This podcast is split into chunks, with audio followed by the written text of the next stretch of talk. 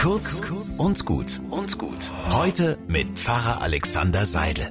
So langsam kommt wieder die Zeit der Kuscheldecken. Wenn's draußen kalt und regnerisch ist, dann tut es gut, sich einzukuscheln auf dem Sofa im Wohnzimmer mit einer großen, flauschigen Decke und einer Tasse mit heißem Tee. So kann man einen Tag gut beenden oder auch einen ekeligen Samstagnachmittag überstehen. Kuscheldecke ist super. Die tut dem Körper und der Seele gut.